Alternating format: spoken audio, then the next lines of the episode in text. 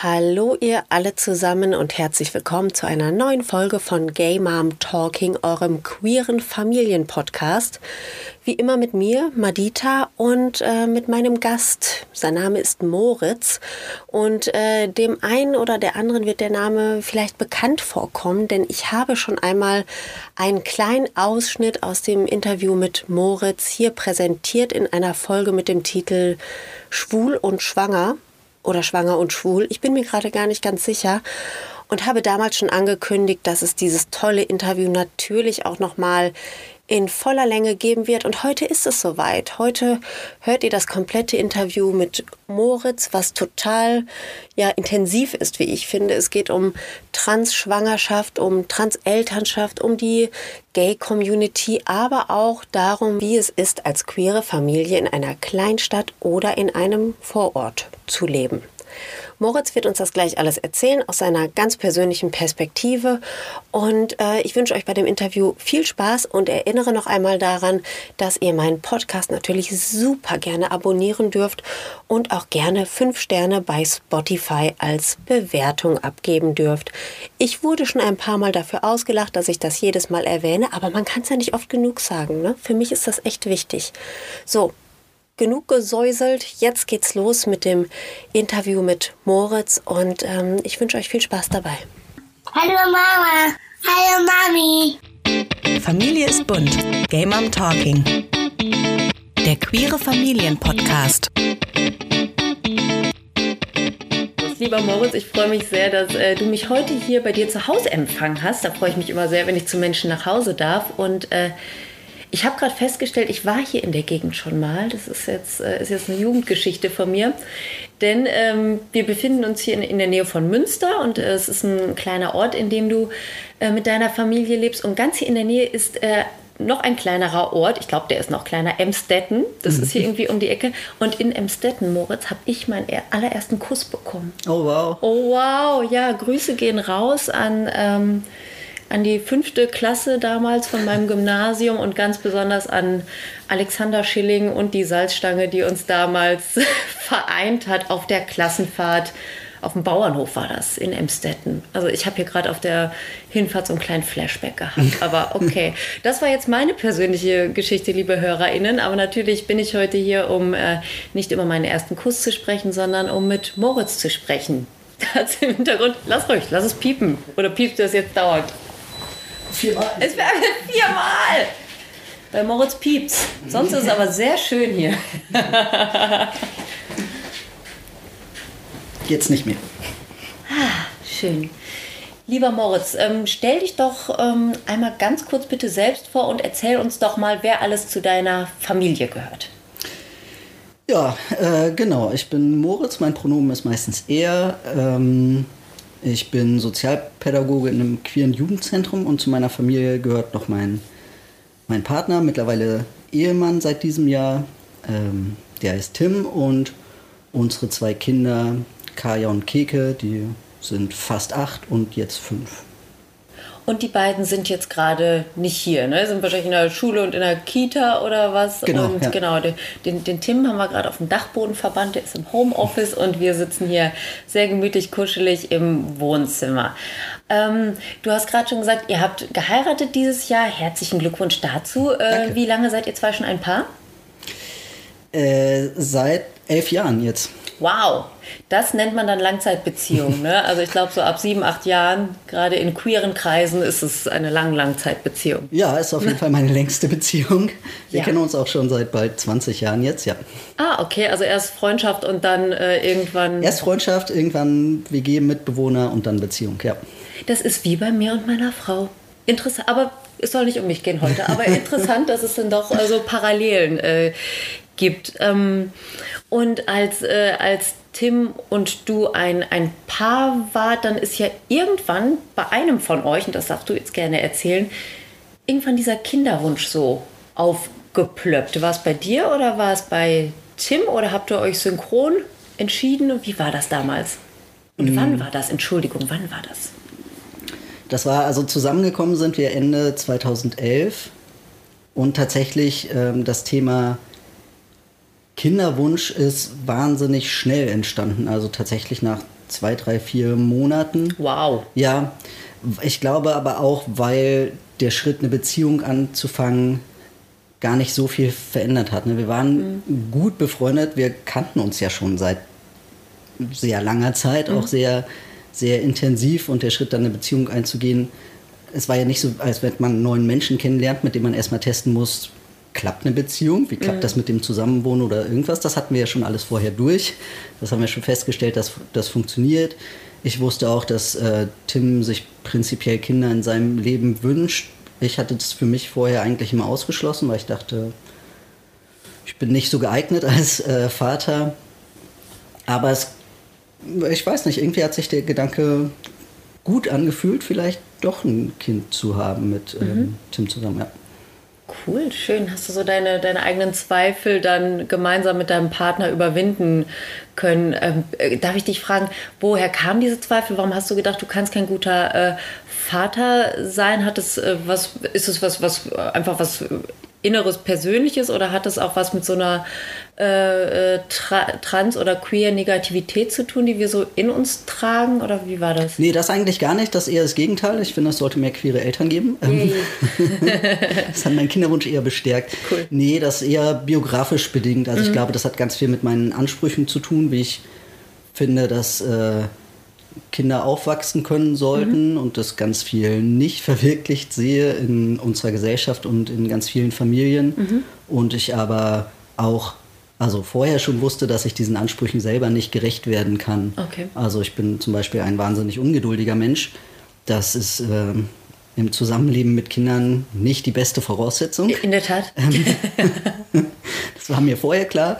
Ich habe gelernt, aber also genau, ja, das war einfach das Ding, dass ich dachte, ich glaube, ich bin nicht so gut als Elternteil, wie ich es mir für Kinder wünschen würde. Mhm. So bin ich auch nicht, aber ich bin von meiner Anspruchshaltung auch ganz, ganz viel weggerückt die letzten Jahre. Ja, also ich finde so, wenn man dann wirklich ein Elternteil ist, dann läuft ja auch sowieso alles anders, als man sich das vorher vorgestellt hat. Und zwangsläufig muss man auch die eigenen Ansprüche nochmal prüfen, die man vorher an sich hatte. Denn das Leben mit Kindern, ich sage es immer so gerne, ist auch Hardcore irgendwie. Ne? Es ist jeden Tag irgendwie eine Überraschung dabei. Äh, ich habe viele Dinge als deutlich anstrengender, körperlich wie psychisch äh, empfunden, ja. als ich es mir vorgestellt habe. Und da muss man sich halt nochmal selber hinterfragen und darf auch nicht so streng mit sich sein, finde ich. Also das äh, habe ich auf jeden Fall so für mich gelernt. Ich fand das auch Wahnsinn, wo du sagst, es ist anstrengender. Ich fand das auch. Also ich hatte immer viele Besuchskinder, weil meine Mutter viele Geschwister hatte, viele mhm. Cousins und Cousinen, viele Kinder, auf die ich auch aufgepasst habe, was immer toll war. Und nach so einem Tag aufpassen und Action ist man ja immer total geschlaucht mhm. bei fremden Kindern. Und irgendwie haben einem immer alle gesagt, ja, das sind ja auch Besuchskinder. Mit eigenen Kindern ist das ja alles Routine und Alltag. Stimmt nicht. Es stimmt einfach nicht. Es ist einfach jeden Tag so anstrengend. Es gibt einfach gar nicht den Moment, also klar gibt es irgendwann Routinen, aber mhm. es wird nicht weniger anstrengend. Das ist einfach eine Lüge. Ja, ich weiß, mir wurde genau dasselbe erzählt und ich weiß nicht, warum Menschen das tun, um die Fortpflanzung der Menschheit irgendwie zu sichern oder was. Stimmt einfach nicht, liebe Leute. Trotzdem ist äh, aus meiner Sicht Familie mit Kindern zu leben das Größte für mich. Also ich liebe es total. Ich bin in den neun Jahren Elternschaft bestimmt 20 Jahre gealtert. Aber es ist ein großer Spaß und eine große Herzenswärme und ich bereue keinen Tag, auch wenn es anstrengend ist. Das vielleicht auch mal so als, als Shoutout an alle, die äh, vielleicht darüber nachdenken, eine Familie zu gründen. Ähm, Moritz, jetzt ähm, äh, bildest du ja mit deinen Familienmitgliedern eine äh, Familie der besonderen Art, sagen wir es mal so. Ähm, definiert ihr euch als Regenbogenfamilie oder wie würdet ihr euch ähm, benennen oder labeln oder tut ihr das überhaupt? Ähm, unterschiedlich je nach Kontext tatsächlich. Mhm. Also wir ich glaube, ich habe es vorhin nicht dazu gesagt, ich bin ein Transmann, also ich war schwanger, habe die Kinder ausgetragen, sind unsere leiblichen Kinder und je nach Kontext ist auf jeden Fall uns wichtig, nach außen zu tragen. Es ist eine schwule Beziehung, mhm. es ist eine queere Familie, es ist eine queere Elternschaft. Das Wort Regenbogenfamilie nutzen wir gar nicht ganz so viel, ähm, vor allem bei Leuten, die wenig mit queeren Themen zu tun haben, für die das Wort queer schon ein Fremdwort ist. Mhm. Dann kommt es eher auf, weil es geläufiger ist. Ja. Ähm, wann hattest du dein Coming Out als äh, Transmann, dein Inneres und Äußeres? Kannst du das noch so zurückdatieren ungefähr? Also muss jetzt nicht Ja. Mittwoch der so und so vielte, aber so, dass wir das ungefähr einordnen können, die, die dich nicht kennen. Also mein Inneres, als ich ungefähr drei Jahre alt war, würde ich behaupten. Ähm, meine ersten äußeren Outings auch, aber so ganz offiziell meine Transition angefangen habe ich 2007, 2008. Also als du dann, also als du Tim kennengelernt äh, hast, warst du noch im Prozess, als ihr dann ein Paar wurdet, habt ihr aber direkt als schwules Paar äh, zusammengelebt? Ja, also als ich Tim kennengelernt habe, wusste er noch nicht, dass ich trans bin. Das war vor meiner offiziellen Transition. Ähm, als wir ge- zusammengekommen sind, war ich fertig mit allem, was ich vorhatte. Das ist doch mal eine gute Aussage. Da muss ich auch gar nichts mehr zu fragen. Großartig. Ähm, magst du vielleicht für all diejenigen, die jetzt zuhören und zu dem, ähm, zu dem Transsein nicht so einen Zugang haben und vor allem zum, äh, zum Thema Transsein und Kinderwunsch, magst du ganz kurz, nur so viel wie du erzählen magst, erklären, wie es dann rein praktisch, technisch zur Schwangerschaft äh, kam? Du hast ja gerade schon gesagt, du hast die Kinder ausgetragen. Gab es drumherum noch irgendwas, was ihr beachten musstet oder irgendwelche Besonderheiten? Es gab tausend Millionen rechtliche Sachen, die lasse ich einmal. Ach du, Genau, aber äh, du kannst ruhig gerne antitschen kurz. Genau, kann ich, sagt. aber es funktioniert äh, nicht so richtig kurz. Mache also genau, Okay. das äh, vielleicht als zweiten Schritt, vielleicht zuerst mal dem praktischen, wie kommt es zu Kindern Mhm. und vielleicht auch zu der Frage, wie kommt es dazu, dass wir leibliche Kinder kriegen. Das ist Mhm. nicht unbedingt das Gewöhnlichste. Wir haben, als wir zusammengekommen sind, Ende 2011, Anfang 2012, haben wir darüber geredet, ähm, dass wir gerne mit Kindern zusammenleben wollen. Es war uns persönlich nicht wichtig, dass es leibliche Kinder sind, aber 2012 gab es noch keine Ehe für alle und es gab für uns keine Möglichkeit, in Deutschland ein Kind zu adoptieren. Ja. Das war ausgeschlossen. Ähm, Auslandsadoptionen hatten wir aus unterschiedlichen Gründen ausgeschlossen und Pflegeeltern zu sein, war auch aus biografischen Gründen nicht so das Naheliegendste im ersten Schritt. Ähm, das heißt, was, wir haben beschlossen, okay, wir können, wir können, dann, dann müssen wir halt selber Kinder machen. So ist das halt. Ähm, genau, und es ist so, wenn man als Transmann, also als Person mit biologisch weiblichen Merkmalen geboren wurde, sich in eine Transition begibt, dann nimmt man häufig Testosteron. Testosteron unterdrückt Menstruation, ähm, macht einen aber nicht unfruchtbar. Ich habe meine, meinen Uterus, meine Eierstöcke behalten, ähm, primär weil sie mich nicht gestört hatten. Das heißt, rein praktisch musste ich nur in Anführungsstrichen Testosteron wieder absetzen, ähm, damit biologisch alles so läuft wie vorher und ich schwanger werden kann. Ah ja. Und ähm, dann hat es ja ganz offensichtlich auch funktioniert. Du bist also Irgendwann, ja. irgendwann, ja, der Weg dahin äh, kann steinig sein, ich weiß. Ähm, aber es hat funktioniert und du warst dann ein äh, schwangerer Mann. Ja. Jetzt sitzt du hier vor mir. Siehst, äh, also ich wusste ja, mit wem ich verabredet bin. Hätte ich dich auf der Straße gesehen, hätte ich gedacht, ach, noch so ein Cis-Mann, der hier durch die Gegend in der Nähe von Emstetten läuft. Ne? Also äh, wirklich äh, optisch äh, nicht als Transperson zu erkennen. Jetzt bist du also mit diesem Kugelbauch irgendwann hier übers Dorffest gelaufen oder durch die äh, Stadt getingelt oder was.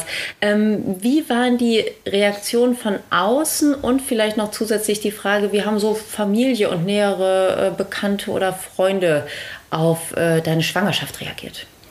Zwei große Fragen. Ich fand es wahnsinnig spannend, wie unterschiedlich das in der ersten und in der zweiten Schwangerschaft war. Also in der ersten war ich darauf eingestellt, dass Menschen irgendwann komisch gucken, wenn ich irgendwie mit einem dicken Bauch als männliche Person durch die Gegend renne. Ich war darauf vorbereitet, mental misgendert zu werden. So, ähm, genau. Jetzt war es aber so, wir sind in der Schwangerschaft erst hierher gezogen. Wir kannten hier niemanden. Es ist ein Neubaugebiet. Alle, die hergezogen sind, sind selber junge Familien und waren mit ihrem Bau und ihren, ihren Schwangerschaften und kleinen Babys beschäftigt.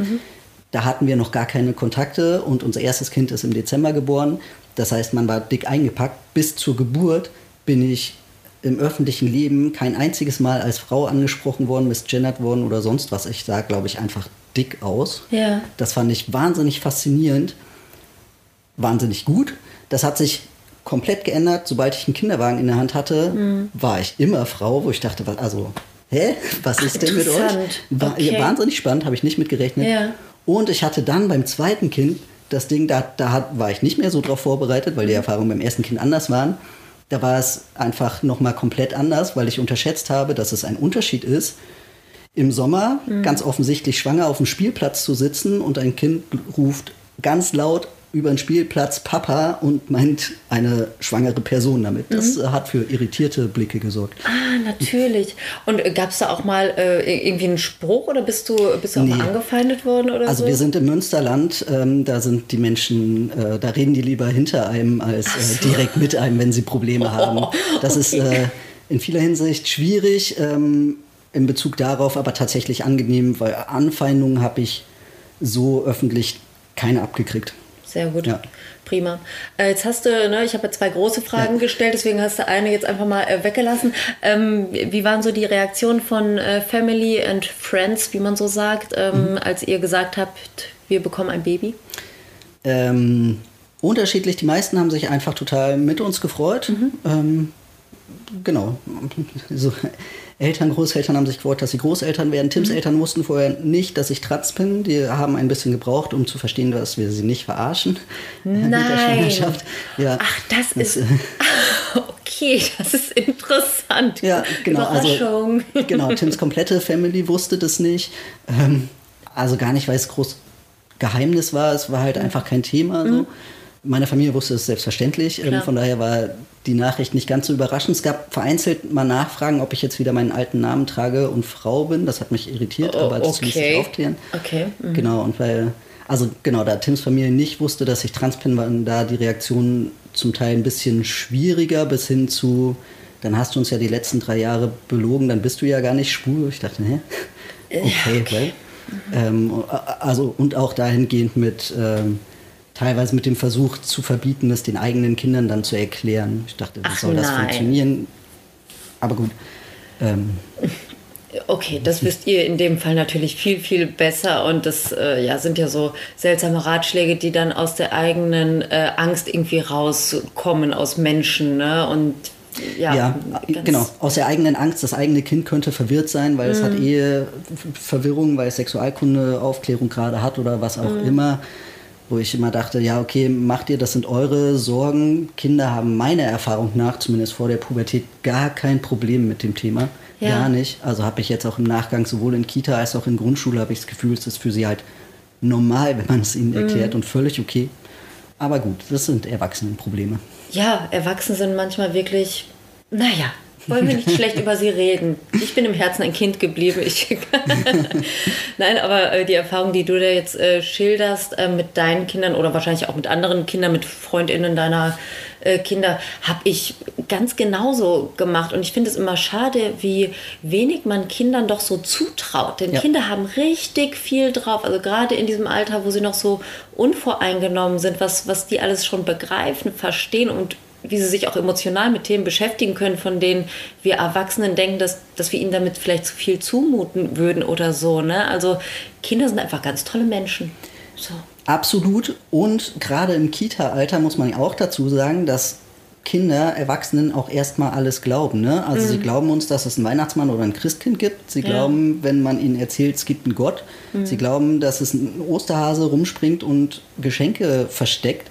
Also das zu, also bis zu einem gewissen Alter stellen sie das ja auch nicht in Frage. Mhm. Und wenn ihnen Erwachsene sagen, meistens werden Frauen schwanger, es gibt aber auch Männer, die, das, die schwanger werden können, mhm. dann ist das halt so. Dann hat das eine erwachsene Person gesagt, warum sollte man das anzweifeln als Kind? Also mhm. die, wenigsten, die wenigsten Kinder hinterfragen von sich heraus, was da dran komisch ist, wenn ja. man es ihnen erklärt. Genau.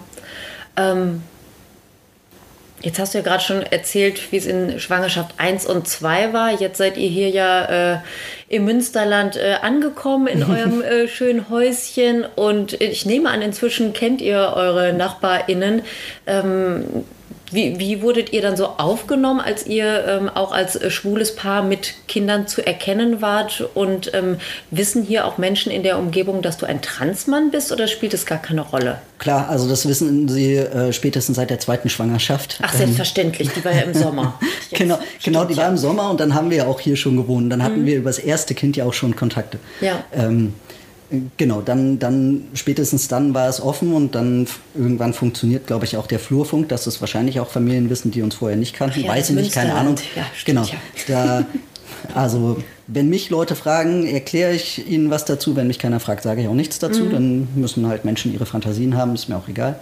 Ähm, genau, Kinder, Kinder fragen manchmal ganz viel. Wir haben aber, also wir haben, ich habe den Eindruck, wir sind gut hier angekommen, gut aufgenommen worden. Aber was ich auch unterschätzt habe, ist, dass gerade in so kleinstädtischen Zusammenhängen ganz viel der Nachbarschaft über Frauen läuft.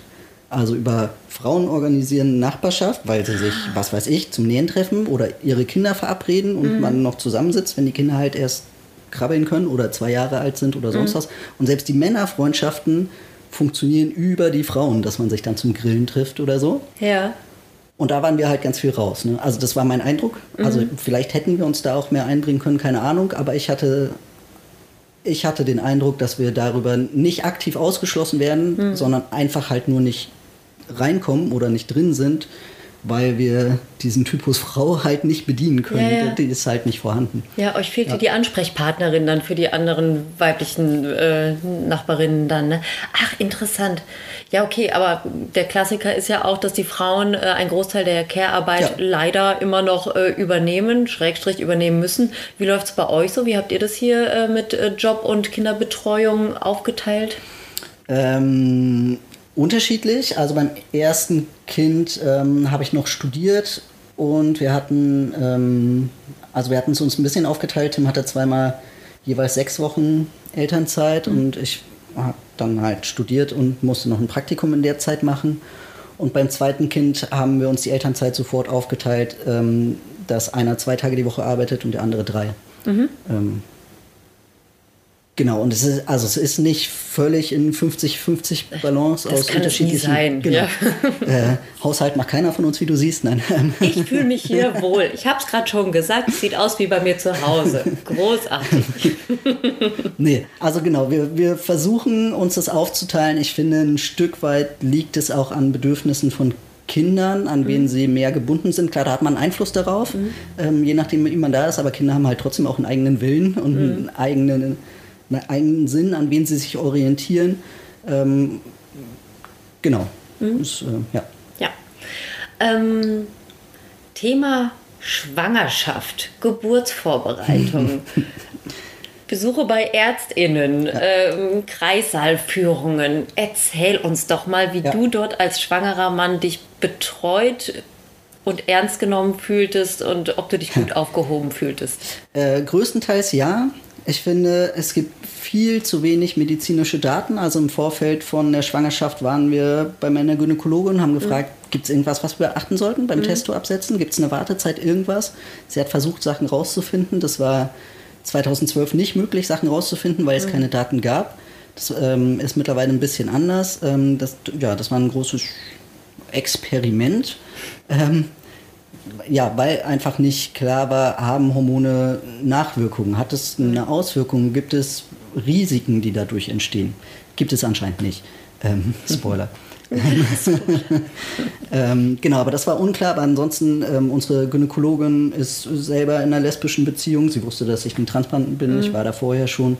Das war, das war gut. Ähm, Geburtsvorbereitung war ein äh, einen Kurs, wo PartnerInnen auch dabei sein konnten. Mhm.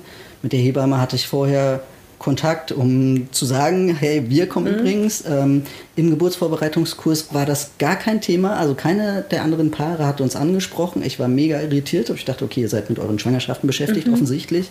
Ähm, aber das war gut, wie halt so ein Geburtsvorbereitungskurs gut sein mhm. kann. ähm, Im Krankenhaus waren wir im Vorfeld, also in der Uniklinik Münster, auch um sie darauf vorzubereiten, dass es sein kann, dass Presse kommt, weil das bei dem einzigen Transmann, der vor mir ein Kind als Transmann bekommen hat, in Berlin der Fall war, dass Presse auf der Matte bei ihm zu Hause stand ähm, und wir das Nein. auf jeden Fall vermeiden wollten. Ja, also okay. weil seine Adresse von einem Jugendamtsmitarbeiter an die Berliner Zeitung weitergegeben wurde. Oh, sehr ähm, vertrauenserweckend. Genau, genau. Mhm, das wollten wir auf jeden Fall vorbeugen und wir wollten, also Geburt ist ja eh so eine spezielle Sache. Wir wollten nicht in der Geburt erklären, wie wir da sind, weil wir ja. schlechte Erfahrungen im Vorfeld mit Fehlgeburten gemacht hatten. Ähm, genau, und dann lief das aber gut. Ne? Also wir waren im Vorfeld zum Vorgespräch da, wir waren zur Geburt da und ich finde, Geburt wird nicht mein Hobby. Es ist für mich eine furchtbare Angelegenheit, völlig unabhängig vom Transsein. Mhm. Ähm, aber die Betreuung war gut. Also die Uniklinik ist wahnsinnig professionell. Man hat gemerkt, dass zwischendurch Menschen irritiert waren. Auch mhm. so, ich glaube, es war nach der Geburt eine Physiotherapeutin oder so da und die mhm. war wahnsinnig irritiert, wer jetzt das Kind gekriegt hat. Aber sie hat das mit sich und vielleicht irgendwann draußen mit ihren Kolleginnen ausgemacht und nicht mit mir. Gut. auf der ja. Ebene sind sie wahnsinnig professionell und das war für mich total gut. Ja, Okay, das klingt ja erstmal super. Und äh, dann gehe ich jetzt einfach mal davon aus, dass ihr in eurer äh, Ärztinnen-Bubble auch nachher bei Kinderärztinnen und so weiter darauf geachtet habt, dass das Thema äh, bekannt ist und dann äh, auch keine unangenehmen Fragen mehr gestellt werden. Oder wie habt ihr sowas dann gehandhabt? Gerade so im ersten Jahr mit Baby. Man ist ja ständig irgendwie bei einer Kontrolle und so. Ja, ja, genau. Man muss ja direkt einen Kinderarzt angeben und da waren wir und da war natürlich direkt die Frage, wie lief die Geburt und wer, mhm. vor, also so. Ähm, mhm. Und das haben wir einmal aufgeklärt und dann war auch gut. Ja, es super. war einfach, genau, es war einfach gut. Also irgendwie hatten wir, wie gesagt, im Vorfeld Pech bei Fehlgeburten. Da musste ich einmal mhm. ins Krankenhaus, da war ich in einem anderen Krankenhaus und das war einfach total kacke. Ähm, aber ansonsten bei den Schwangerschaften und Geburten und Ärztinnen hatten wir einfach wahnsinnig viel Glück, dass wir an gute Leute geraten sind. Auch bei der Versorgung von, von der Hebamme, die wir hatten, die war empfohlen von, von einer Freundin, auch sie selber in einer lesbischen Beziehung, hat mhm. uns beide Schwangerschaften durchbetreut. Wir haben überhaupt eine Hebamme gefunden. Ähm, yeah, yeah. und, und sie war auch noch gut ähm, auch und queerfreundlich. Genau. genau. Ja. ja. Ja, das sind ja schöne Erfahrungen, die du da jetzt äh, schilderst. Das mhm. geht ja nicht allen queeren Menschen so. Jetzt mal äh, unabhängig ja. von äh, Schwangerschaft und ja. Geburt ist ja die äh, medizinische Betreuung und auch Versorgung von queeren Menschen in Deutschland noch suboptimal. Also da fühlen ja. sich ja viele wirklich nicht gut äh, aufgehoben. Würdest du den Transpersonen äh, so ganz generell raten, dass sie sich im Vorfeld, also schon vielleicht zu Beginn der Schwangerschaft oder sogar schon vorher, darum kümmern, dass sie da ein ganz gutes Netzwerk haben, in dem sie sich medizinisch auch sicher fühlen? Oder würdest du sagen, so auch man hat immer ein bisschen Glück und ein bisschen Pech und lass es laufen? Ich finde, es macht auf jeden Fall Sinn, sich im Vorfeld auszutauschen, Erfahrungen mhm. auszutauschen, weil eine Schwangerschaft und eine Geburt so oder so eine Ausnahmesituation sind. Oh, Man ja. hat da mhm. ganz viele Fragen, Unsicherheiten, Ängste oder kann die haben. Mhm. Ähm, und sich dann erst mit der Frage auseinanderzusetzen, zu wem können wir denn gehen, wo ist es denn vielleicht sicher, mhm. ähm, kommt halt nochmal obendrauf zu der Belastung, die man eh hat. Mhm. Ähm, also ich würde das auf jeden Fall vorher machen. Wie gesagt, ich hatte, ich war einmal in einer, äh, im Krankenhaus, weil ich eine Fehlgeburt hatte, wo wir in einer Notaufnahme gefragt wurden, ob wir denn wohl richtig sind. Also nach dem mhm. Motto, ob wir nicht vielleicht lieber in die Psychiatrie sollten. Ich dachte, ey, medizinischer Notfall, ich brauche so eine ärztliche Versorgung. Ähm, ich hatte in der zweiten Schwangerschaft hatte ich Norovirus, musste ins Krankenhaus für, für eine Infusion. Auch da haben wir gedacht, wir testen unser kleines Dorfkrankenhaus hier, mhm. kleinstädtisches Krankenhaus. War keine gute Idee, weil mhm. sie sich lautstark auf dem Flur darüber unterhalten haben, dass die Frau, die denkt, ein Mann sein zu müssen, halt jetzt schwanger ist und was weiß Also so. so. Oh, bitte ähm, nicht. Ähm, genau. Oh Gott, würde ich nie wieder machen. Ich würde immer, ich fand, also ich bin Fan von Krankenhaus und nicht von Hausgeburten. Das mhm. meins. Ich finde ärztliche Versorgung gut. Ja. Ich würde immer wieder in die Uniklinik gehen, weil die sind mit allen ihren Irritationen, die sie mit Sicherheit auch haben, bei sich und lassen es nicht am Patienten aus. Mm, mm. Ja, okay, aber diese, äh, diese Erfahrung ist ja also wirklich extrem unprofessionell ja. hier im, im Dorfkrankenhaus. Ja. Ne? Also das, ähm, ich finde es ja manchmal jetzt in so einer Extremsituation wäre es auch unangebracht gewesen, aber einfach die Person selbst anzusprechen wäre ja sogar auch eine Möglichkeit gewesen. Ne? Aber mhm. da sowas Unqualifiziertes mhm. über den Gang zu brüllen in so einer Situation, mhm. in der ihr euch befunden habt, also geht natürlich gar nicht, braucht man nicht, ähm, da wollen wir nicht weiter drüber reden. Nee. Und ich finde aber, also genau, ich hatte gerade schon gesagt, ich kann dazu was sagen. Es macht Sinn, den medizinischen Teil vorher zu klären, weil man ähm, als Trans-Elternteil massive rechtliche Probleme hat, äh, die nach wie vor nicht gelöst sind. Also wir hatten insgesamt drei Gerichtsverfahren. Wir hatten nach der ersten Schwangerschaft, also wir hatten vor der ersten Schwangerschaft, nein, nicht vor der Schwangerschaft, in der Schwangerschaft eine Vaterschaftsanerkennung machen lassen, Sorgerechtsteilung, mhm. weil bei einer Geburt natürlich immer was passieren kann und wir nicht verheiratet waren. Ähm, das Standesamt Münster wollte die Vaterschaftsanerkennung aberkennen, hat mhm. gesagt, das Ganze ist ungültig, weil zur Vaterschaftsanerkennung die Mutter zustimmen muss. Die Mutter ja. ist nach BGB die Frau, die das Kind geboren hat. Die gibt es in ihrem Fall nicht. Es äh, kann keine Vaterschaftsanerkennung geben. Mein Partner könnte, wenn die Frage der Geburtsurkunde irgendwann geklärt sei, könne er das Kind ja adoptieren. Völlig bekloppt. Ja. Ließ sich zum Glück regeln. Dann hatten wir äh, im, äh, beim ersten Kind das Verfahren, wie werde ich denn in die Geburtsurkunde meines Kindes eingetragen. Mhm.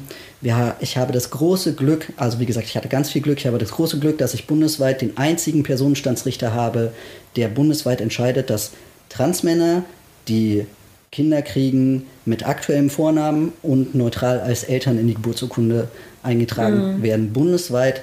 Sonst entscheiden Gerichte und auch der Bundesgerichtshof, dass Transmänner mit altem Vornamen und als Mutter in die Nicht Geburtsurkunde wirklich, eingetragen werden. Was heißt, und eine Geburtsurkunde braucht man ja, zumindest zum Anfang, mit einem Kind eine Zeit lang. Ja. Und dann muss man erklären, warum da eine Person drin steht, die rechtlich gar nicht existiert. Die nicht existiert, ähm, genau. Genau, das hat, also das Verfahren zog sich, es ist eine, man hat einen Säugling, muss sich darum kümmern, hat im Zweifel keine Geburtsurkunde und braucht aber Elterngeld, Kindergeld mhm. etc., muss einem Arbeitgeber sagen, ähm, ich habe ein Kind, das existiert. Ich mhm. habe zwar keine Geburtsurkunde, die gültig ist, aber ist so, ich brauche jetzt Elternzeit. so, genau, das ist wahnsinnig schwierig. Beim zweiten Kind hatten wir dasselbe Spiel mit der Geburtsurkunde nochmal, weil das mhm. Standesamt das nicht eingesehen hat.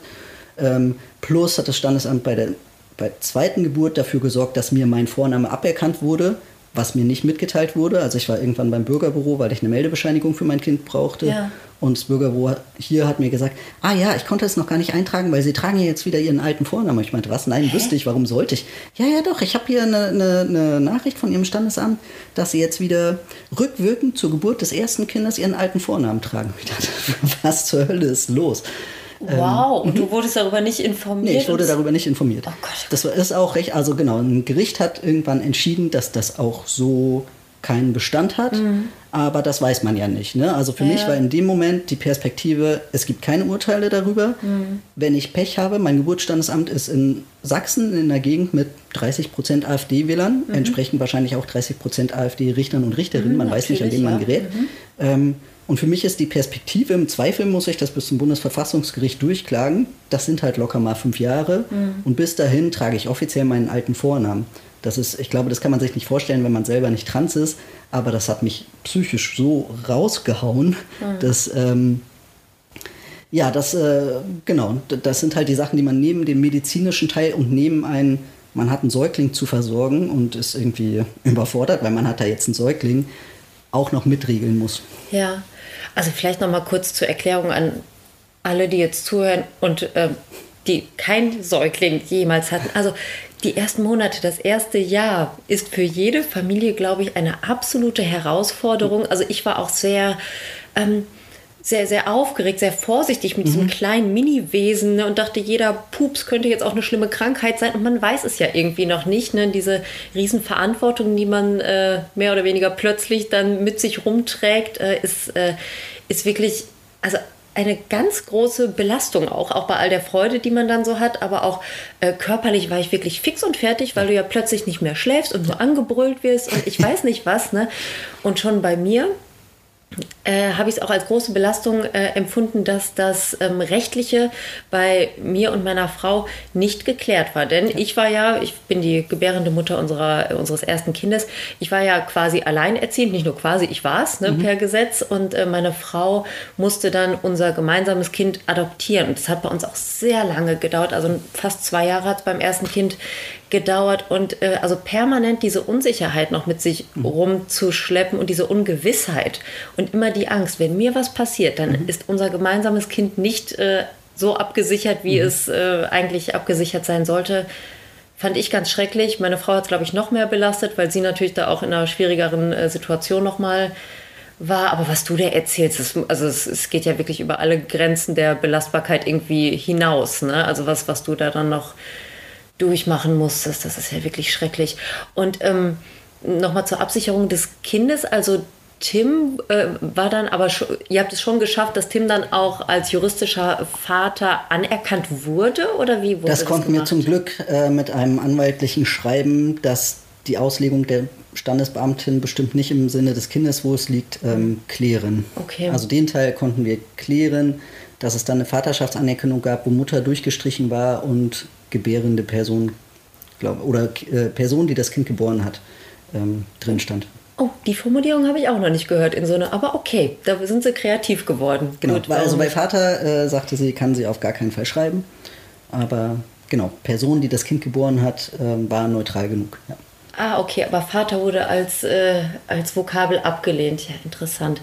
Ja, ähm, in Deutschland hat die, ähm, die Frau, die ein äh, Kind zur Welt bringt, ähm, viele Rechte. Also die Frau, die das Kind äh, äh, zur Welt bringt, ist äh, ganz automatisch die leibliche, die rechtliche und im besten Fall auch die soziale Mutter. Das muss sie natürlich dann selbst entscheiden und alles, was darüber hinausgeht, also PartnerInnen, ähm, ne, das ist dann ähm, rechtlich wirklich kompliziert. Nur wenn man in einer heterosexuellen Ehe ist, ist der Mann unabhängig davon, ob er der leibliche Vater ist oder nicht oder ob die beiden überhaupt noch in einer Beziehung miteinander leben oder nicht, ist auch dann der Mann der, ähm, der juristische Vater, ganz automatisch. Ne? Und alles, was über dieses kleine Spektrum hinausgeht, ist äh, ja mit viel Fantasie, Anstrengung und so weiter verbunden und äh, ja, hält queere Familien nicht selten auch davon ab, eine Familie zu gründen. Also ich kenne auch einige äh, Personen, die sagen, wir wünschen uns das wirklich sehr, aber das ist uns zu unsicher. Ne? Wir trauen uns das nicht zu, auf so äh, wackeligen äh, juristischen äh, Fundament jetzt eine Familie zu gründen. Ähm, du hast es gerade schon zwischendurch einmal gesagt, dass du dir wünschen würdest, es würde mehr queere Familien geben. Ähm, gibt es so etwas, was du, ähm, was du dir noch an, an rechtlicher oder auch an gesellschaftlicher Veränderung herbeisehnst? Irgend, irgendeine eine Sache, die du jetzt hier mal, an, an die du appellieren möchtest? Naja, natürlich, ganz viel. Also die Situation, wie sie ist, ist einfach nicht tragbar. Also ich kenne mittlerweile Transmänner, die zur Geburt nach Schweden gehen, ähm, weil Schweden eine deutlich bessere Regelung hat ähm, als Deutschland und man da als Vater anerkannt wird. Und das ist einfach nicht zumutbar. Also es ist nicht zumutbar, hochschwanger nach Schweden zu fahren, da ein Kind zu kriegen, was man übrigens selber bezahlen muss dann, wenn das geplant ist, um wiederzukommen. Das, das geht einfach nicht. Und die juristischen Begründungen vom Bundesgerichtshof, wenn man sie sich durchliest, die sind absolut weltfremd und absolut queerfeindlich. Also die Begründung, warum Transmänner als Mütter eingetragen werden mit alten Vornamen ist, dass sonst, ähm, wenn da beispielsweise zwei Männer drinstehen, ja allen total klar wäre, dass äh, ein Elternteil trans ist und das ist den Kindern nicht zuzumuten, dass sie das offenlegen müssen, dass ein Elternteil trans ist. Mal davon abgesehen, dass das absolut queerfeindlich ist, Ja. ist die Begründung auch absolut dumm tatsächlich. es ist einfach nicht durchdacht, weil wenn eine Person da drin steht, die nicht existiert, dann ist das Kind immer gezwungen, das zu erklären. Ja. Also sowohl das Elternteil als auch das Kind ist immer gezwungen zu erklären, wer steht denn da drin und mit wem bist du eigentlich hier. Also Ja. das passt auch gar nicht zusammen und das, ja, das muss sich ändern. Und klar, gesellschaftlich finde ich, muss sich auch ändern. Also ich habe in meinen Schwangerschaften nicht erwartet, dass schwangere Transmänner in irgendwelchen Zeitschriften über Schwangerschaft, über Geburtsvorbereitung oder so auftauchen. Dafür ist es auch eine viel zu kleine Anzahl von Männern gewesen, die es zu dem Zeitpunkt betroffen hat oder auch immer noch. Ich finde, Schwangerschaft ist ein Thema, was größtenteils Frauen betrifft. Ich finde auch gut, das sprachlich zu benennen. Ähm, trotzdem finde ich es perspektivisch schön, auch zu existieren im, im Diskurs und ähm, wahrgenommen zu werden und nicht immer auch in der Rolle der, der aufklärenden Person sein zu müssen. Ich habe kürzlich noch ein Kinderbuch, ein Aufklärungsbuch war es auch, äh, in den Händen gehalten, wo auch eine, äh, ein schwangerer Transmann zu sehen war. Und da habe ich mich richtig gefreut, denn ich freue mich natürlich über jede Darstellung von queeren Personen in, in allen Medienbereichen natürlich, aber ganz besonders auch in äh, Kinderliteratur oder in Schulbüchern und so weiter. Äh, Transmänner und auch Transfrauen sind da, glaube ich, immer noch, äh, auch am, am, Rand, am Rande unserer kleinen Minderheit immer noch, äh, ja, noch meine eigene äh, Minderheit. Und da habe ich mich sehr gefreut, als ich diese Darstellung gesehen habe. Aber das ist ja wirklich se- selten. Ne? Also auch, dass Kinder mit dem Thema äh, Transsein überhaupt in Berührung kommen und dann noch Trans und Schwangerschaft, ähm, ja, also würde ich, ich wurde jetzt zwar nicht gefragt, aber das sage ich jetzt einfach mal, ne? also dass auch in Kinderbüchern und äh, in, ähm, in Schulmaterialien einfach mal dieses Klass es klingt immer, es klingt eigentlich so, so positiv, aber ich verwende das jetzt trotzdem mal, das klassische Familienbild mehr aufgebrochen wird. Ne? Also jetzt nicht nur auf queere Kreise bezogen, sondern so ganz generell. Familie ist sehr, sehr bunt geworden, zum Glück. Und äh, Vielfalt, Diversität ist eine Chance und kein Defizit. Und ich finde, das sollten Kinder schon direkt mit der Muttermilch, mit der Vatermilch, ich weiß nicht, mit irgendwas aufsaugen, um äh, ja, damit wir eben in einer bunten Gesellschaft leben können, wie wir uns das ja eigentlich alle wünschen oder die meisten von uns. Und in jeder Klasse sitzen die queeren Erwachsenen von morgen. Und, und es ist schön, wenn sie nicht erst irgendwann mit Mitte 20 feststellen, ah, ich kann queer sein und trotzdem Kinder haben, mhm. sondern wenn sie ja diese ein, ein positives Selbstbild schon in ihrer Kindheit und Jugend ähm, haben können. Genau. Ja, in jeder Klasse, in jedem Kindergarten sitzen die queeren Erwachsenen von morgen und aber auch die Freundinnen dieser Menschen, die ja. Arbeitskolleginnen, die ja. Vorgesetzten e-, eventuell. Also ähm, jeder kleine Mensch wird später äh, mit queeren Menschen zu tun haben ja. und äh, einfach ähm, ja, um, um deren Horizont auch zu erweitern und die Offenheit schon von Anfang an zu schaffen, diesen Menschen eben liebevoll und offen gegenüberzustehen, ist es total wichtig und eine Bereicherung für alle Kinder, nicht nur für queere Kinder oder Kinder, die sich später als queer identifizieren werden. Absolut. Ich habe nur manchmal den Eindruck, dass den Teil Menschen auf dem Schirm haben, aber mhm. wenn sie, keine Ahnung, beispielsweise in Klassen Sexualkundeaufklärung haben und darüber reden, dass es mehr als heterosexuelle Beziehungen gibt, mhm. meistens ist es ja recht basal, der, der Aufklärungsteil, dass sie, dass sie aber eher auf dem auf, ja, dass sie eher im Kopf haben, das zu erklären, damit Menschen nicht intolerant werden oder sonst mhm. was und wenig auf dem Schirm haben, dass es diejenigen, die vor ihnen sitzen, wahrscheinlich zu einem gewissen Prozentsatz betrifft, dass sie mit queeren Menschen sprechen, die es wissen, vielleicht noch nicht wissen, mhm. aber ja, die ein positives Selbstbild von sich äh, ja haben sollten, selbst wenn sie noch nicht wissen, dass sie mm. schwul, lesbisch, trans, bi, irgendwas sind. Mm. Es wird ja manchmal so dieses äh, Frühsexualisierung ist ja. ja. so dieses böse Wort, ja. was so rumgeht, ne? Und dass man den Kindern das ja nicht zumuten könnte. Und ich frage mich dann zum einen immer, was, was, denken diese Menschen wirklich, was in der ja. Schule gelehrt wird? Also da geht es ja nicht um irgendwelche äh, äh, Sexualstellungen, äh, was weiß ich. Ne? Und dann möchte ich gerne hinzufügen, dass ich als lesbische Frau und damals mhm. schon als äh, lesbisches Mädchen wahrscheinlich auch äh, ja auch dann früh sexualisiert wurde durch die äh, heterosexuelle Aufklärung, die ich da bekommen habe und darüber hinaus natürlich nichts. Ne? Also mein Selbstbild mhm. war natürlich dadurch auch irgendwie äh, geschwächt und das hat für mich äh, eine lange Zeit dann in Anspruch genommen, äh, da mal aufzuräumen ne? und anzuerkennen, nee, das ist schon in Ordnung, so wie du fühlst und wie du bist und wie du leben möchtest. Ne? Also das vergessen, glaube ich, viele, die da so mit erhobenem Zeigefinger dann durch die Gegend laufen, ganz schnell, dass da eben auch Menschen sind, die leiden unter ja. äh, dem Unterricht, der meistens ähm, ja, dort eben abgehalten wird. Ne? Ja, also genau, also das fordere ich übrigens auch noch, ne, dass das in Lehrplänen verankert wird, dass queere Bildung äh, auf jeden Fall auch einen Platz in Deutschland bekommt. Es gibt ja schon Länder, wo das... Ähm, zumindest angerissen ist. Ne? Aber bei uns leider noch nicht. Du, hast, du musst uns noch verraten, wie das Kinderbuch heißt, wo du den schwangeren Transmann gesehen hast. Ähm,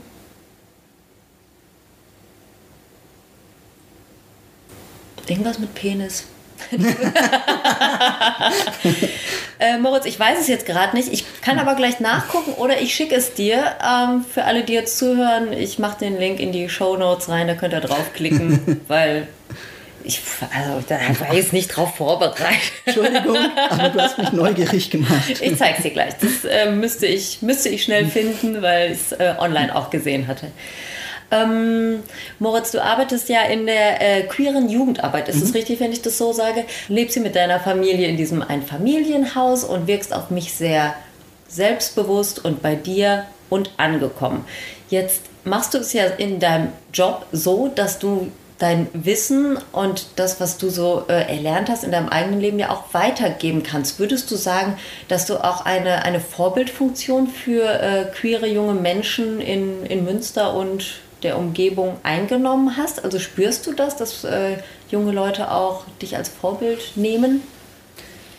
Also nicht in dem Sinne, dass mir irgendwer nacheifern will oder so. Gibt noch das, keinen Bravo-Starschnitt von dir. Nee, das wäre mir auch sehr unangenehm. ähm, genau das würde ich auch persönlich nicht unter Vorbild sehen, aber ich habe das Gefühl, dass queere Menschen immer, oh, junge queere Menschen immer noch viel zu wenig Kontakt zu queeren Menschen haben, von denen sie wissen. Also wir mhm. haben 2022, wir haben immer noch ähm, Jugendliche, die uns in, zu uns in den Treff kommen und sagen, ihr seid die ersten queeren Menschen, die ich außerhalb des Internets irgendwie treffe. Ach, und das ist äh, total traurig und ich finde, ja, ne, es sind viel zu wenig queere LehrerInnen geoutet, an mhm. denen man sich, die man als Vorbild nehmen kann, die man, an denen man sich aber auch reiben kann, um sich abzugrenzen mhm. und zu sagen, ja, aber okay, du bist queer, aber so will ich trotzdem nicht sein. Ja, ähm, ja. Das, äh, das braucht es im, im Positiven wie im Negativen. Ne? Es braucht mhm. einfach mehr mehr Präsenz im Alltag und nicht nur medial. Da mhm. rede ich von LehrerInnen, da rede ich von SozialpädagogInnen, wie ich jetzt einer bin, aber auch, was weiß ich, von einer Bäckereifachverkäuferin um die Ecke oder so. Mhm. Es braucht Sichtbarkeit für Jugendliche, um die Vielfalt deutlich zu machen, die ihnen auch offen steht. Ja. Ja, das Internet ist dann natürlich eine ganz gute Hilfestellung. Ja. Also als wir zwei uns damals vor 100 Jahren geoutet haben, war das ja noch ganz anders. Also ich mhm. bin da auch äh, durch, durch, Jugendgruppen irgendwie getingelt und so. Und es war mir so wichtig, denn wie du schon sagtest, so in meinem Umfeld, gerade bei den Erwachsenen, ah, das war ganz, ganz wenig äh, Orientierungshilfe. Also ich glaube, offen geoutet war da vielleicht eine Person, äh, mhm. da war aber eher das mit dem Reiben und dem Abgrenzen. Also das, das passte bei mir jetzt nicht so. Ähm, also ich mache ähnliche Erfahrungen. Ich, ich leite auch so eine Regenbogenfamiliengruppe äh, bei uns in Duisburg und bin auch immer noch überrascht, wenn dann mal neue Familien, junge Familien mit hm. Babys ähm, zu uns kommen und dann auch sowas sagen wie, ach, ich kenne gar keine andere Regenbogenfamilie und ich, nö, mit Lesben oder Schwulen oder Trans, nö, hänge ich auch gar nicht ab so, ne? Also das ist auch, äh, und es sind dann ja erwachsene Personen, mhm. ne? Aber die sich offenbar äh, Zeit ihres Lebens irgendwie vielleicht auch bewusst von der queeren Community mhm. abgegrenzt haben, weil, äh, weil man eben noch so, so einen eigenen negativen Ballast mit sich rumträgt. Ne? Und das ähm, ja, finde ich immer schade, ne? weil das äh, da ja, verpasst man aus meiner Sicht auch einiges. Und äh, ich glaube, zur Identitätsfindung, gerade bei jungen Menschen, gehört es eben auch dazu, dass man mal gucken kann, wie machen es die Großen ne? oder auch wie machen es Gleichaltrige. Ja. ja. Ja, und ich finde spätestens, wenn man dann Kinder hat, gehört es für mich zumindest auch dazu, den Kindern die Chance zu geben, andere Regenbogenfamilien kennenzulernen, mhm. andere Kinder kennenzulernen in dem Alter von meinen Kindern noch nicht zwangsweise im Sinne von Austausch, wie geht es mhm. euch so mit zwei Müttern oder wie auch immer, ähm, sondern eher für ein Gefühl zu, für ein Gefühl von Normalität zu kriegen, weil wir mhm. sind ähm, hier, also genau, in unserer Kleinstadt gibt es jetzt nicht so viele queere Familien, von denen wir wissen zumindest. Ähm, da, ist, da sind unsere Kinder in einer Ausnahmeposition. Mhm Immerhin sind es schon mal zwei ähm, und teilen dasselbe Schicksal. Nein, ich glaube, oh. sie, sie, sie, nehmen das nicht als, als Bürde wahr oder so, aber ja. das kann sich ja auch ändern. Beziehungsweise das weiß man ja auch vorher nicht. Auf was für Eltern und Kinder trifft man in der Grundschule oder in der Kita. Ja. Das weiß man ja nicht, was es für Probleme gibt oder mit was für Problemen die Kinder konfrontiert sind. Und ich finde für meine Kinder zumindest gut, dass sie wissen, sie sind damit überhaupt gar nicht alleine. Mhm. Da gibt es noch viele andere. Also ihr habt bewusst Kontakt zu anderen queeren Familien und pflegt auch den Kontakt oder wie? Ja, also Corona hat da natürlich irgendwie nicht gerade ja. beigetragen, dass mhm. das gut möglich ist. Ähm, aber ja, also es gab ähm, jetzt im September ähm, ein Treffen von Familien mit äh, Transelternteilen. Mhm. Da wollte ich sein. Leider ist äh, an dem Tag, als ich hinfahren wollte, Malte verstorben, der beim mhm. CSD niedergeschlagen wurde und dann konnte ich nicht mehr fahren. Ja. Ähm, genau, aber ja, wir suchen das nicht wahnsinnig viel, nicht wahnsinnig, also nicht mega künstlich oder so. Es ist mhm. nicht so, dass unsere Kinder danach schreien, mhm. aber wir versuchen zumindest ihnen auch zu bieten, ja. Mhm. Ich kenne bei mir zu Hause eine, eine Transfamilie, für die das Thema Malte, der Vorfall um Malte, ähm, extrem belastend war, die mich mhm. auch angesprochen haben, deren Kinder sind schon älter als äh, deine Kinder es sind. Ähm, aber wo die Sorge auch ganz groß war, dass äh, die Kinder, weil sie eben schon älter waren, das äh, in der Schule oder aus äh, sozialen Medien oder so äh, mitbekommen und ähm, dann Angst um die Eltern haben oder auch um die eigene Existenz. Ähm, du hast jetzt gerade schon gesagt, du hast dann deine Reise abgesagt, weil äh, der Vorfall so schrecklich war. Ähm, hat das hier ähm, in, in Münster ähm, also noch, noch weitere Kreise gezogen, was das Beratungsangebot angeht? Also sind mhm. die Leute verunsichert gewesen, im Speziellen die Transperson? Ähm, Ja, na, also zumal viele, die enger an der Selbsthilfegruppe angebunden sind, Malte ja auch kannten. Teilweise Ach seit so. Jahren. Natürlich, es war ja keine, also es, Malte hat jahrelang in Münster gelebt, der war Ja. in Münster verankert, nicht so sehr bei uns im Jugendzentrum, wir kannten ihn auch am Rande, aber ja, ja, er war Mhm. Ah, wie irgendwie Teil ja. der Community. Das hat äh, klar nochmal ganz andere, ganz anders reingehauen als woanders. Mhm. Ähm, und es war auf dem CSD in Münster und es haben ganz viele, viele waren auch schon weg, weil es war eine Abbausituation, aber ganz viele haben, waren noch anwesend und haben es nicht mitgekriegt, Mhm. weil es, ja genau, und es war, das hatte ganz, ganz massive Auswirkungen. Wir haben das im Jugendzentrum gemerkt, dass wir ähm, unglaublich viele ähm, junge Menschen hatten, die, ähm, die sehr massiv suizidal geworden sind, und zwar schon im September. Wir haben das in der Regel eher so ab November bei so einem grauen Wetter. Ähm, und das war dieses Jahr deutlich früher und deutlich mehr als in den Jahren davor. Und Also ich kann das nicht belegen, aber für mich hängt das ganz klar mit Maltes Tod zusammen. Ja, gut, das, ja, also wenn er da auch äh, äh, bekannt war und viele äh, davon noch irgendwie am Rande was mitbekommen haben, was dort geschehen ist, ähm, ja, ist davon auszugehen, dass da ein Zusammenhang besteht. Ne? Ah, ähm, hat das was mit deiner Familie gemacht? Haben die Kinder was davon mitgekriegt? Nur am Rande. Also ich muss sagen, dass ich in... Also klar, es hat mich als Person getroffen, aber ich war in den ganzen Folgewochen ganz viel als Fachkraft unterwegs für unsere queeren Jugendlichen.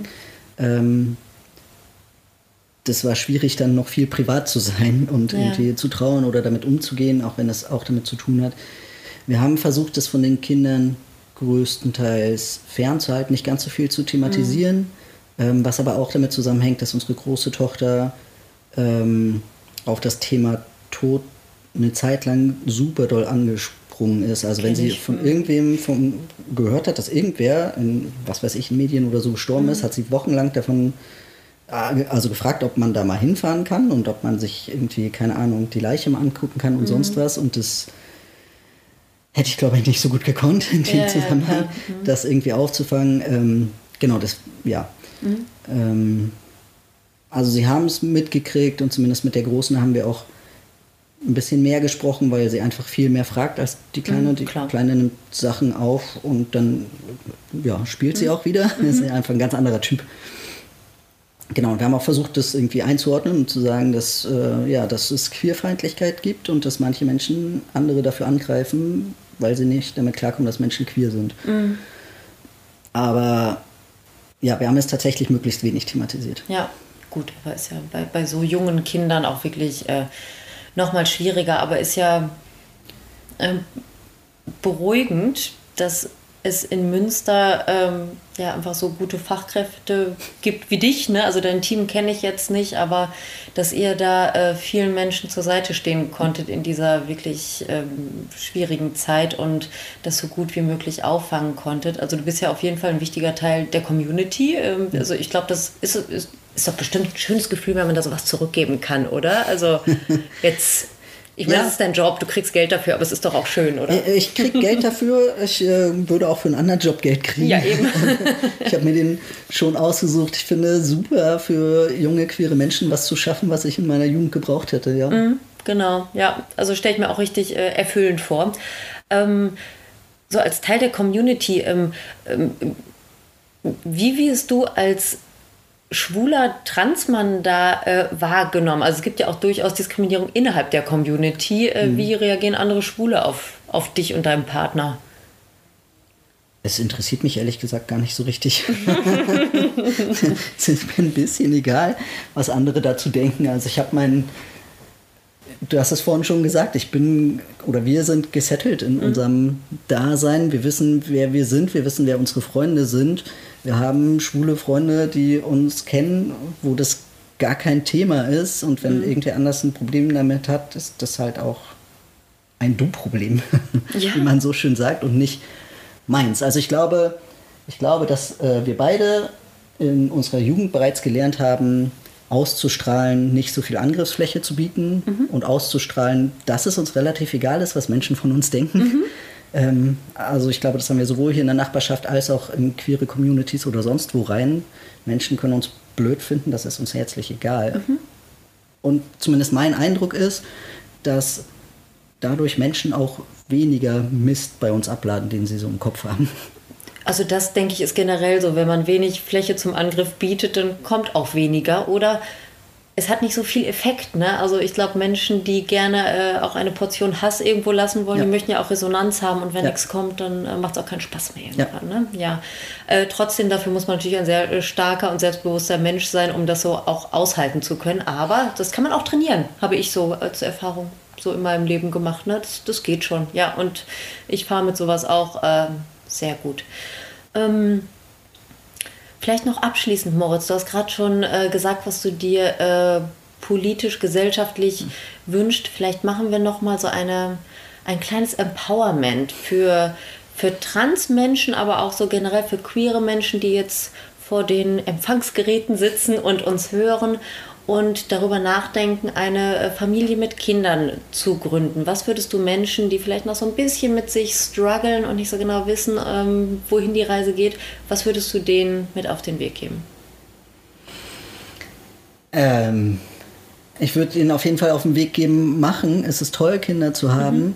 Ich würde Ihnen auf den Weg geben, sich unterschiedlichste Netzwerke aufzubauen. Zum einen ein Netzwerk, was einen unterstützt, wenn man so ein Neugeborenes hat, mhm. weil das ist viel Arbeit, unabhängig vom Queersein. Und ein, und ein queeres Netzwerk. Es gibt Beratungsstellen, es gibt Vernetzung von Regenbogenfamilien, es gibt ähm, für Transmenschen mit Kinderwunsch Gruppen, es gibt für Transmenschen mit äh, Kindern Gruppen, mhm. mittlerweile total viel online per Zoom, man kann sich austauschen und das ist total gut. Das hilft total viel in allen Fragen von mit, wie funktioniert denn das mit so einem Neugeborenen eigentlich, bis hin zu, ja, wie, was erklärt ihr euren Kindern, was erklärt mhm. ihr Nachbarskindern, wenn die fragen. Und es ist total gut, weil da total viele tolle, schlaue Menschen mit guten Ideen sind und man das Rad nicht von vorne erfinden mhm. muss, sondern ganz viel von den Communities profitieren kann. Ja, das ist ein sehr guter Tipp, finde ich. Ähm so die wichtigsten Links werde ich auch nochmal in den Show Notes äh, hinterlegen. Da müsst ihr dann nur draufklicken und kommt dann auf ein paar äh, gute Beratungsseiten, äh, wie Moritz sie gerade schon angeteasert hat, aber auch, was du gerade sagtest, also den persönlichen Kontakt finden. Das ist nicht überall so einfach, denn ja. nicht jede Stadt, nicht jede Großstadt, aber schon gar nicht jede Kleinstadt hat ein queeres Zentrum ja. oder eine, äh, eine Gruppe, der man sich anschließen kann Dennoch, so meine Erfahrung, meine ganz persönliche, es lohnt sich auch mal vielleicht einmal im Monat, alle zwei Monate sich mal ins Auto oder in die Bahn zu setzen und dann in die nächste Stadt zu fahren, wo so ein Treffen stattfindet. Denn der persönliche Austausch ist meiner Ansicht nach noch mal ein bisschen wertvoller, weil man da eben von den Erfahrungen der anderen profitieren kann. Ne? Man kann sich da so ein bisschen was abschnorren, weil denn äh, egal welche Probleme ihr habt, jemand anders hat die auch schon mal ja. gehabt und irgendwie überstanden und äh, ja, also informiert euch da gerne, was es bei euch in der Gegend für Angebote gibt. Und wenn ihr noch ein bisschen äh, anonym bleiben wollt, dann schaut euch einfach die Links in den Show Notes an und ja, da werdet ihr sicherlich auch fündig. Lieber Moritz, dann bedanke ich mich äh, bei dir und werde dich jetzt hier nicht weiter aufhalten. Gibt es denn noch etwas, was du hinzufügen möchtest? Habe ich noch irgendwas Wichtiges vergessen, dich zu fragen? Ich glaube nicht. Kinder sind toll lebt mit Kindern, gebt ihnen ein gutes Zuhause. Und ja. wenn nicht leibliche Kinder, dann es gibt ganz viele Kinder, die Kinder jeden Alters die Pflegefamilien suchen. Richtig, ganz genau. Das ist doch ein schönes Abschlussplädoyer sozusagen. Also wenn ihr euch Kinder wünscht, äh, lasst euch nicht von eurer Unsicherheit oder eurer Angst vielleicht sogar leiten, sondern äh, traut euch. Moritz und ich, wir helfen euch. und noch viele andere mehr. Und äh, ja, Familie ist bunt, so wie deine und wie meine. Und wir freuen uns über jede bunte Familie, die noch hinzukommt. Danke, Moritz, für das Gespräch. Dankeschön.